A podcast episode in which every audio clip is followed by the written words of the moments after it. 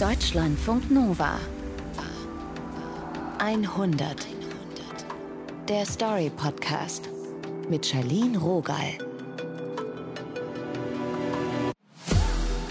Würdet ihr wissen wollen, wann ihr sterbt? Irgendwie ist das eine gruselige Vorstellung. Wir wissen ja alle, dass wir irgendwann mal sterben, aber halt nicht wann. Wir leben einfach. Es sei denn, eine Ärztin oder ein Arzt sagt uns was anderes. Genau das ist Caroline passiert. Wissen Sie, wenn man das gut operieren kann, dann haben Sie da eine tolle Prognose und dann haben Sie fünf, zehn oder sogar 15 Jahre noch zu leben und damit ja eine ganz normale Lebenserwartung. Und ich habe halt nur für mich gerechnet, hey, ich bin 35, 35 plus 15 gibt für mich jetzt keine normale Lebenserwartung. Ein richtiger Schockmoment. So beginnt Carolins Geschichte. Erzählt wird sie heute von Julia Wathaven. Julia, wie kommt denn Caroline in diese Situation? Ja, dafür müssen wir einmal so gut ein Jahr zurückschauen. Und da mhm. ist Caroline gerade 35 und auf Jobsuche. Also sie hat Sprachtherapie studiert und arbeitet mit Menschen, die nach einem Unfall oder einer Hirn-OP oder auch einem Schlaganfall wieder sprechen lernen müssen. Aber eine passende und unbefristete Stelle zu finden, ist gar nicht so leicht. Und ja, dann ist ja auch noch Pandemie. Ein sehr ungünstiges Timing also. Ja, total. Hm. Und Caroline hat sowieso seit ihrer Jugend Depressionen und die melden sich in dieser Zeit dann auch hm. wieder. Und weil sie noch nicht so lange in Freiburg wohnt, sucht sie sich einen neuen Psychiater. Der schickt sie erstmal ins MRT, um einen Gehirnscan zu machen. Okay, also schon eine größere Maßnahme. Ja, irgendwie schon, aber für ihn wirklich nur zur Routine. Hm einfach um körperliche Gründe für die Depression ausschließen zu können. Caroline findet es dann auch übertrieben, macht dann aber für Anfang März 2021 einen Termin aus. Also ich liege da so auf der Liege, habe auch keine Hosen an, weil da auch wieder Metallteile an der Jeans dran sind und fühle mich natürlich irgendwie nackt und unwohl. Und dann kommt aber noch dieses Plastikteil über meinen Kopf. Das Plastikteil ist so eine Art Mini-Röhre, in der Carolins Kopf liegt. Und das allein fühlt sich schon ziemlich beengt an und dann wird sie noch in die große MRT-Röhre geschoben. Den Mundschutz darf ich nicht runternehmen. In der Röhre ist es hell und so eng, dass Caroline sich nicht aufsetzen könnte. Bei jedem Bild, das die Maschine von ihrem Gehirn macht, wummert es. Sie hat einen Knopf in der Hand für den Fall, dass Panik aufkommt. Und es vergehen eine Minute, zwei Minuten, drei Minuten. Okay, entweder ich drücke jetzt gleich sofort und wir brechen das ab. Fünf Minuten. Zehn Minuten. Oder ich versuche irgendwie mich jetzt runterzuholen. 15 Minuten. Ich habe dann versucht, langsam von 10 runterzuzählen und irgendwie langsam zu atmen und irgendwie dann mit der Zeit geschafft, mich da äh, ja, runterzuholen. 20 Minuten. Caroline wird rausgeschoben. Sie ist erleichtert. Aber dann spritzt die Angestellte ihr nur Kontrastmittel. Damit ist das Gewebe im Gehirnscan besser erkennbar. Und Caroline muss wieder zurück in die Röhre. Aber ja, habe das dann irgendwie noch versucht auszuhalten. Nach ungefähr einer halben Stunde wird Caroline aus der Röhre gefahren und darf sich endlich anziehen. Bevor sie die Praxis verlässt, bekommt sie noch die CD mit den MRT-Bildern in die Hand gedrückt.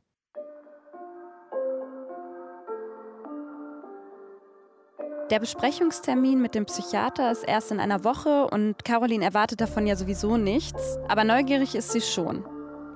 Am Abend schaut sie sich die Bilder mit ihrem Mann Stefan an. Caroline hat nämlich Sprachtherapie mit neurologischem Schwerpunkt studiert und kennt sich da ein bisschen aus. Ich habe ihm so ein bisschen erklärt. Auf der einen Stelle, das weiß ich jetzt auch nicht, was das ist, da ist es so undeutlich irgendwie. Wie wenn so ein Schleier auf dem Bild wäre. Eine Woche später geht sie dann zur Besprechung bei ihrem Psychiater. Und er hat gesagt, ja, ähm, und zwar ein Verdacht auf ein Gliom. Ein Gliom. So werden Tumore im zentralen Nervensystem bezeichnet, also im Gehirn oder Rückenmark. Und so ein Gliom sitzt genau da, wo sie ein paar Tage zuvor noch einen weißen Schleier auf ihrem Scan gesehen hat. Ich mache ihn dafür verantwortlich, dass er mir es sagt. Weil ich ja sauer bin auf die Diagnose. also auf das, was er mir gerade erzählt. Der Psychiater sagt ihr, dass er schon einen Termin in der Uniklinik für sie gemacht hat und dass sie eventuell operiert werden muss. Und in der Klinik erfährt Caroline dann mehr. Dieses Gliom sitzt nämlich ausgerechnet an einer Stelle im Gehirn, die auch für die Verarbeitung von Sprache zuständig ist, also einem Teil, für den sie Expertin ist. Aber bevor sie das Ding rausschneiden, wollen die Ärztinnen dann doch sicher gehen, dass es sich auch wirklich um einen Tumor handelt und nicht doch eine Entzündung. Und deswegen machen sie eine Biopsie. Und da wird so ein kleiner Schnitt im Kopf gemacht und Gewebe entnommen.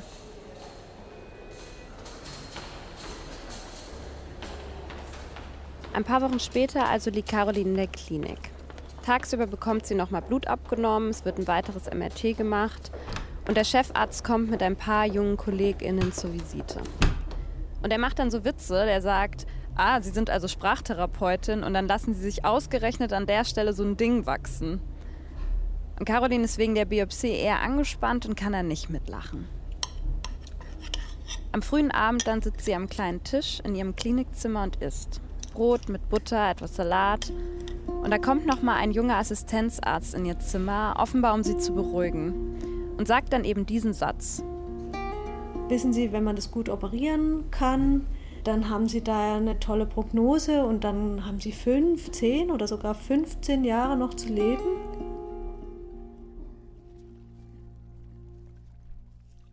Ich finde das wirklich schockierend, wie wenig empathisch dieser Arzt ist. Was macht es mit Caroline? Ja, also er wollte sie ja eigentlich beruhigen, aber mhm. es beruhigt sie natürlich gar nicht, sondern Caroline ist dann total verwirrt, ähm, sogar, sogar zusätzlich verwirrt und versucht das aber in dem Moment alles beiseite zu schieben, weil sie einfach erstmal diese Biopsie überstehen will. Ich kann total nachvollziehen, dass sie dann nicht hinterherkommt. Wie, wie geht's denn dann weiter? Ja, die OP am nächsten Morgen verläuft gut. Caroline hat zwei kleine Wunden vorne auf ihrer Stirn, wo ihr Kopf so fixiert mhm. wurde. Und nach drei Tagen kann sie nach Hause. Eine Woche später sitzt sie dann in der Klinik im Warteraum. Heute soll sie das Ergebnis der Biopsie erfahren. Ja, und dann wartet sie. Über eine Stunde. Schaut jeder Person im weißen Kittel erwartungsvoll hinterher. Niemand ruft sie auf. Und dann kam aber eine Dame und hat gesagt, ja, Frau Müller, ich nehme Sie mit. Sie haben jetzt dann gleich im Anschluss noch ein Gespräch in der Neurochirurgie. Caroline versteht nicht, was sie damit meint im Anschluss. Sie hat doch noch gar nicht erfahren, was los ist. Und ich habe mir dann nur gedacht, okay, Neurochirurgie heißt halt Chirurgie, heißt OP. Und ja, da werden wir uns jetzt kaum übers Wetter unterhalten. Sie wird also zum Neurochirurgen gebracht und der ist dann auch wirklich da und fragt sie, ja, wie war denn das Gespräch mit dem Kollegen? Und ich habe gesagt, ja, nee, das hat ja gerade gar nicht stattgefunden oder da kam keiner. Und dann war er so ein bisschen irritiert und hat gesagt, ja gut, dann sage ich Ihnen jetzt Ihre Diagnose und genau, Sie haben ein Astrozytom Grad 2. Ein Astrozytom Grad 2. Vereinfacht bedeutet das, in Ihrem linken hinteren Gehirnteil sitzt tatsächlich ein Tumor. Und dann hat er das, glaube ich, so ein bisschen erklärt. Hat gesagt, ja, das ist eine chronische Erkrankung und hat mich irgendwie auch gefragt, ob ich Kinder habe. Caroline hört einfach zu. Mehr kann sie gerade nicht. Der Arzt bleibt sachlich. Er sagt, das ist alles nicht so schlimm wie jetzt ein Tumor von Grad 3 oder 4. Aber ich weiß ja nur, dass er mir erklärt hat, dass diese Art von Tumor infiltriert umliegendes Gewebe. Das heißt, wenn man den Tumor entfernt, dann kann man ihn nie zu 100 Prozent entfernen, weil einzelne dieser Schläferzellen quasi immer noch da sind, ohne dass man die sieht.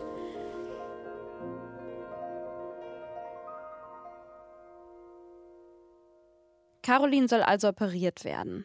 Aber es gibt keine Garantie dafür, dass der Tumor dann auch wirklich komplett weg ist oder wegbleibt. Um so genau wie möglich zu arbeiten, will der Neurochirurg sie während der Operation wecken und Tests durchführen. Er würde dann das Hirngewebe mit einer Elektrode stimulieren, während eine Kollegin ihr Fragen stellt. Und stottert Caroline bei den Antworten oder kann einfache Aufgaben nicht lösen, dann weiß der Chirurg, dass er an dieser Stelle nicht operieren darf. Man nennt das auch eine Wach-OP. Und dann hat er aber eben angefangen, quasi so mir das Gehirn zu erklären. Und dann habe ich eben so gesagt, ja, ja, ich weiß schon. Und ich habe sogar während meines Studiums mal so eine OP erlebt. Ähm, und ich weiß auch, was ein Sprachscreening ist. Und dann hat er mich nur gefragt, okay, wann, wann war das? Na, ich sagte, hm, das müsste so 2012, 2013 am Ende meines Studiums gewesen sein. Und dann sagt er, ja, also das war dann ich. Acht Jahre ist es her, dass Caroline in einem OP in München stand. Da waren vielleicht noch sechs, sieben, maximal acht andere Leute so mit im OP. Der Patient war ja schon vorbereitet, also genau, wird dann Schnitt gemacht, dann wird quasi so ein bisschen die, wie die Haut aufgeklappt, die Kopfhaut und dann wird da gesägt und der Deckel, quasi die Schädeldecke abgehoben. Das Gehirn selbst hat kein Schmerzempfinden und deswegen stoppt der Anästhesist jetzt die Zufuhr des Narkosemittels und der Patient wird wach. Wie viel sind 17 plus 34? Und was ist mit äh, 48 minus 13? Jetzt geht's los mit der Testung. Bilder von einem Telefon beispielsweise und dann gab es ein, zweimal eben ein Bild, wo er nichts mehr sagen konnte. Das nennt man Speech Arrest. Lesen Sie bitte diese Wörter hier vor. Die stehen alle ganz schön unter Stress. Schreiben Sie bitte mal auf. Fahrrad, Turnbeutel, Nudelsieb.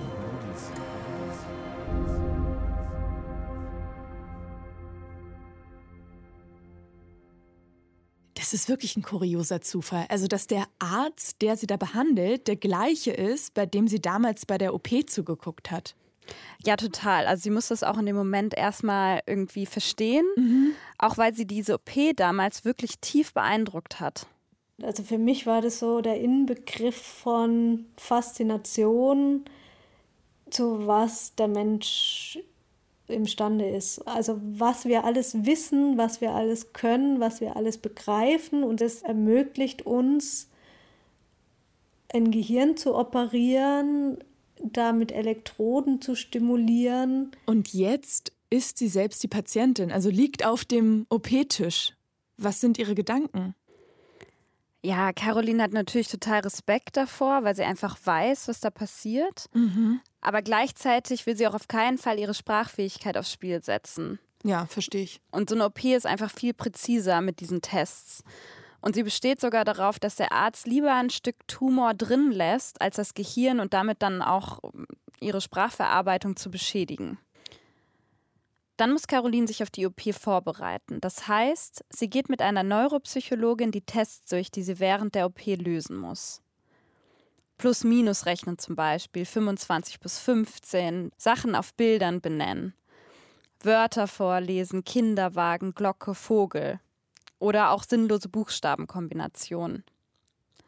Die OP findet dann Anfang Juni statt. Caroline ist angespannt. Einen Tag vorher muss sie wieder in die Klinik. Es wird Blut abgenommen, noch ein MRT gemacht. Mit der Röhre ist sie ja mittlerweile vertraut.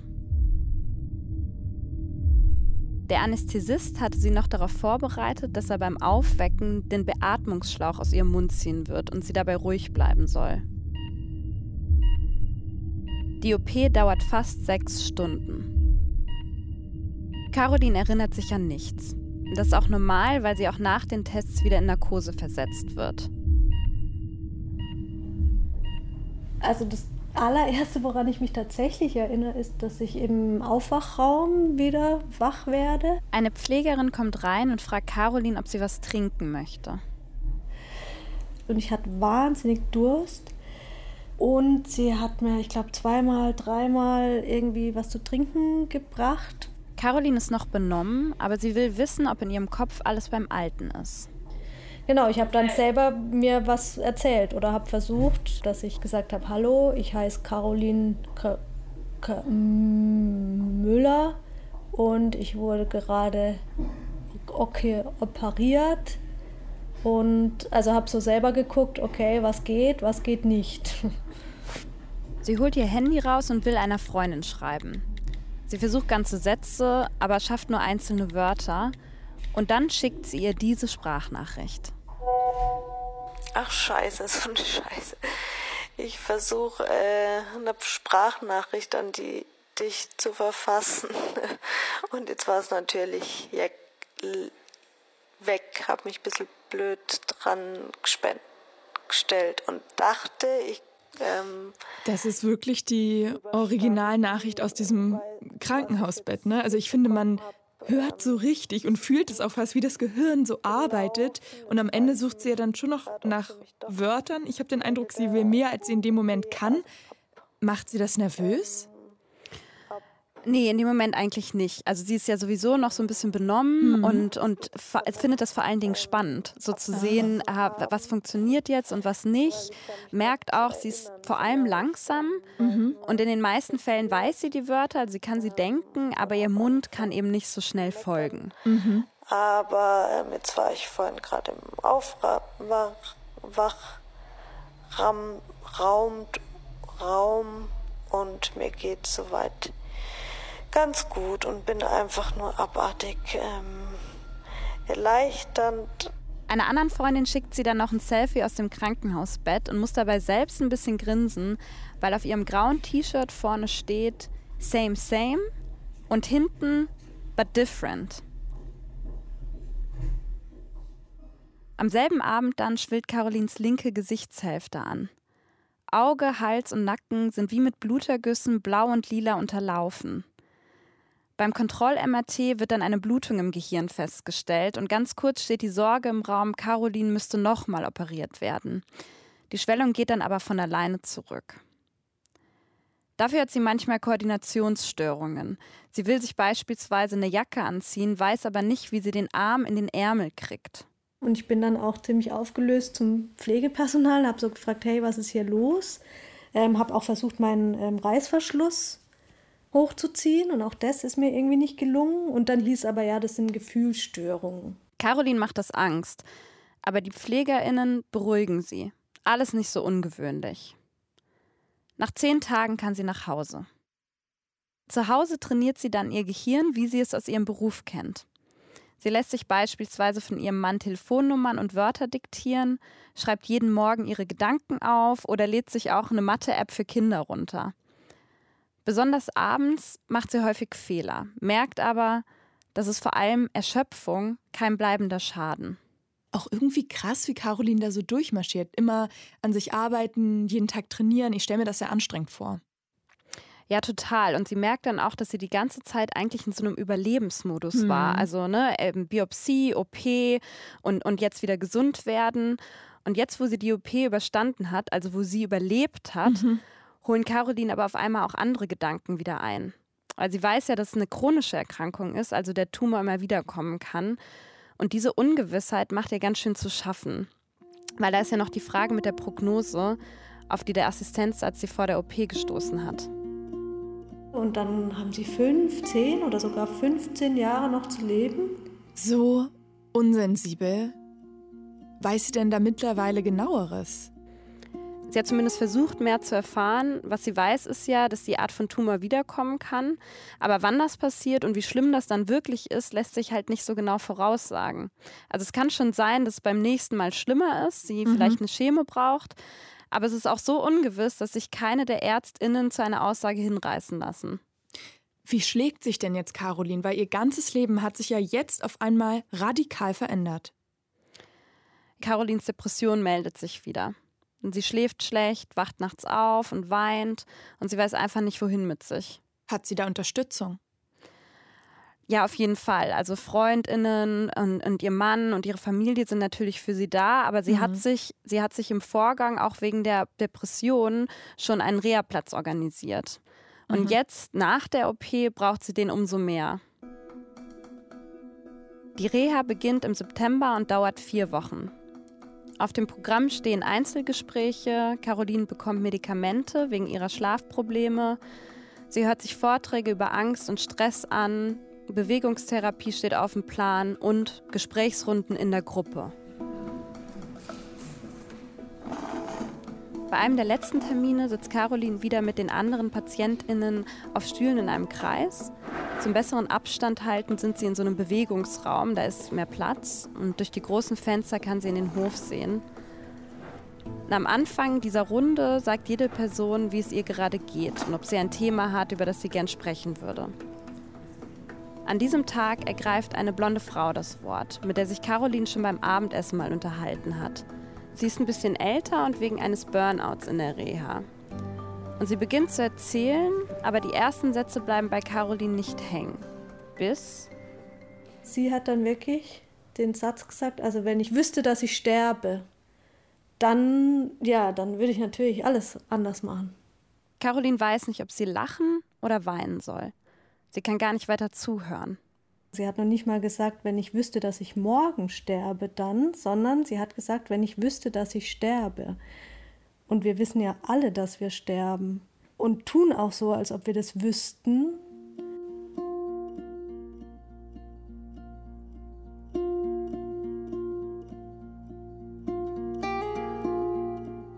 Ich habe das erste Mal schon auch so richtig kapiert, dass ich an dieser Erkrankung sterben werde. Also klar, dass ich sterben muss, ist einem ja schon irgendwie klar oder sterben werde. Aber man geht halt davon aus, dass man es mit 80 oder 90 oder 100 äh, in irgendeinem Pflegeheim vielleicht tut und nicht mit 50 oder mit, keine Ahnung, 60. In Caroline kommt Verzweiflung hoch. Der Gedanke macht ihr nicht nur Angst. Er setzt sie auch unter Druck. Weil was macht man mit dem Leben, wenn man weiß, dass es tatsächlich bald vorbei sein könnte? Also wenn es irgendwas gäbe, was ich mir sehnlichst wünschen würde, dann würde ich es machen. Aber das war vorher schon so. Also ich habe nie geträumt, sondern ich habe mich immer gefragt, was will ich denn machen? Und dann bin ich der felsenfesten Überzeugung, ich kann alles machen. Aber die Frage ist halt, was? Was bringt mir diese Erfüllung oder wo finde ich mich?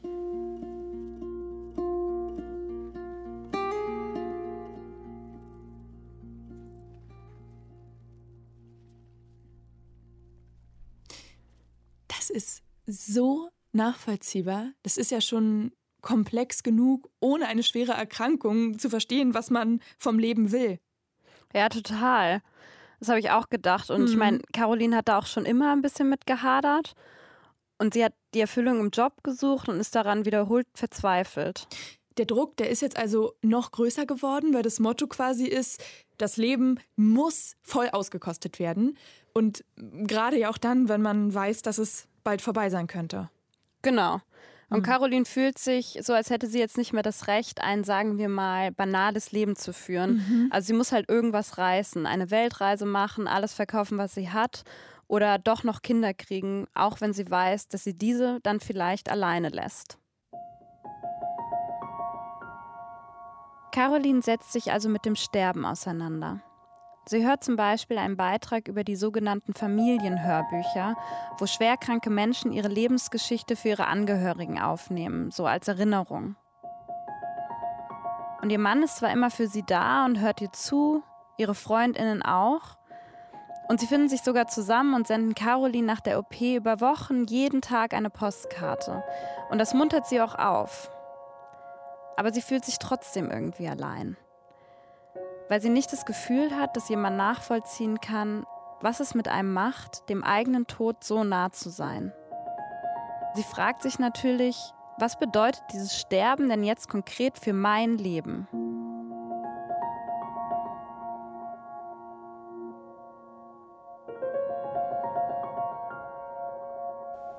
Zu einer Freundin habe ich auch gesagt, dass eigentlich geht es ja auch nicht um die Quantität. Also ich kann tolles Leben führen und mit 50 sterben und doppelt so alt werden und froh sein, dass es endlich vorbei ist. Ähm, aber man hat es halt nicht auf dem Schirm. Caroline merkt, sie will ihr Leben gar nicht umkrempeln, weil sie sterben könnte. Aber sie will mehr Energie und mehr Zeit für die Dinge und Menschen haben, die ihr gut tun. Sie will einmal die Woche zum Yoga gehen können oder zu ihrer Chorprobe, ohne dass sie vom Alltag, Job oder depressiven Episoden total erschöpft ist. Und sie will ihren Balkon bepflanzen und sie will mehr Zeit mit ihrem Mann in der Natur verbringen. Oder Klavier spielen und singen.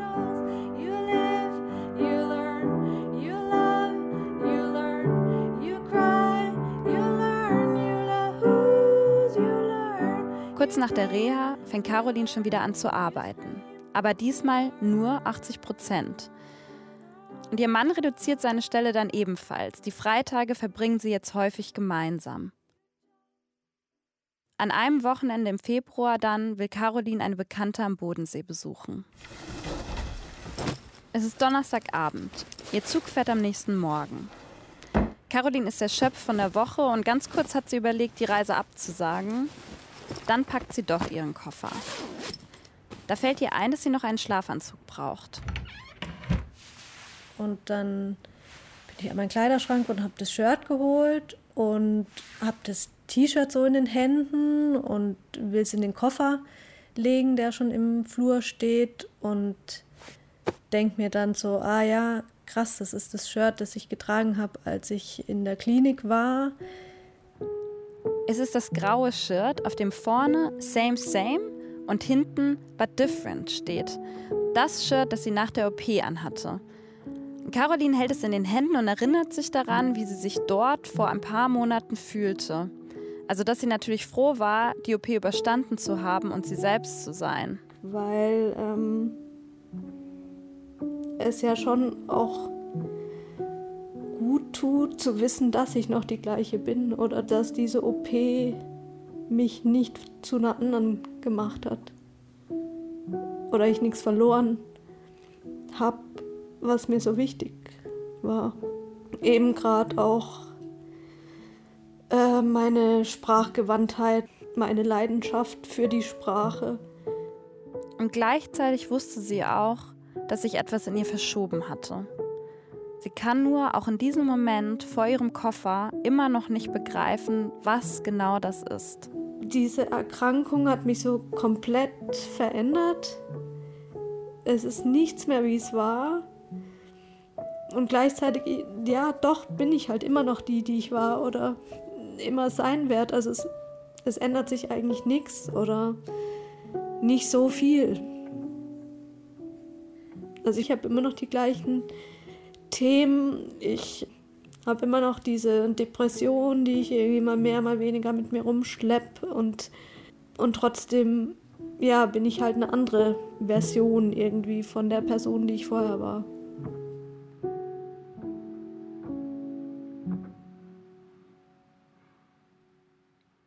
verständlich, dass Caroline da gerade in so einer intensiven Findungsphase ist. Ja, total. Und das ist ja sowieso eine Lebensaufgabe zu mhm. verstehen, wer man ist und was man vom Leben will. Und so krasse Erfahrungen beeinflussen das natürlich. Die OP, die ist ja jetzt noch nicht mal ein ganzes Jahr her. Wie geht's ihr denn gerade? Ja, vieles strengt sie immer noch an und nicht immer hat sie dabei Verständnis für sich selbst, aber sie hat auch schon an Zuversicht gewonnen und mhm. meint, es ist ja genauso möglich, dass diese Erkrankung eben nicht wiederkommt oder nicht so schlimm oder nicht so bald. Und deswegen arbeitet sie auch jeden Tag daran loszulassen. Also Erwartungen an sich selbst, vor allem aber auch die Suche nach dieser einen Antwort, diesem einen Sinn im Leben. Da gibt es keinen Sinn, da gibt es keinen Zweck, den ich erfüllen muss, sondern das Leben oder der Zweck des Lebens ist das Leben selbst. Und es geht nicht darum, bestimmte Sachen auszusparen oder nicht erleben zu wollen oder erleben zu wollen, sondern ja, die Realität, wie sie ist, anzunehmen und zu leben. Richtig Gänsehaut bekomme ich bei den Worten. Und Respekt an Caroline und irgendwie auch schön, wie roh und ehrlich sie ihre Gedanken teilt. Ich wünsche ihr wirklich von Herzen, dass sie ihr Leben so gestalten kann, dass sie ihren Frieden findet, also ihre innere Ruhe und dass sie auch einen Weg findet, ihre Erfahrungen zu verarbeiten. Danke, Julia Wathaven, dass du uns diese Geschichte erzählt hast. Das Team um diese 100 sind Julia Roche, Taina Grünzig, Nilofa Elhami und Alex Hart. Mein Name ist Charlene Rogal. Danke, dass ihr heute dabei wart. Seid gut zu euch. Und Falls ihr auch eine Geschichte teilen mögt, dann schreibt uns 100 at deutschlandfunknova.de. Deutschlandfunk Nova 100. Der Story Podcast. Jeden zweiten Freitag neu auf deutschlandfunknova.de und überall, wo es Podcasts gibt. Deine Podcasts.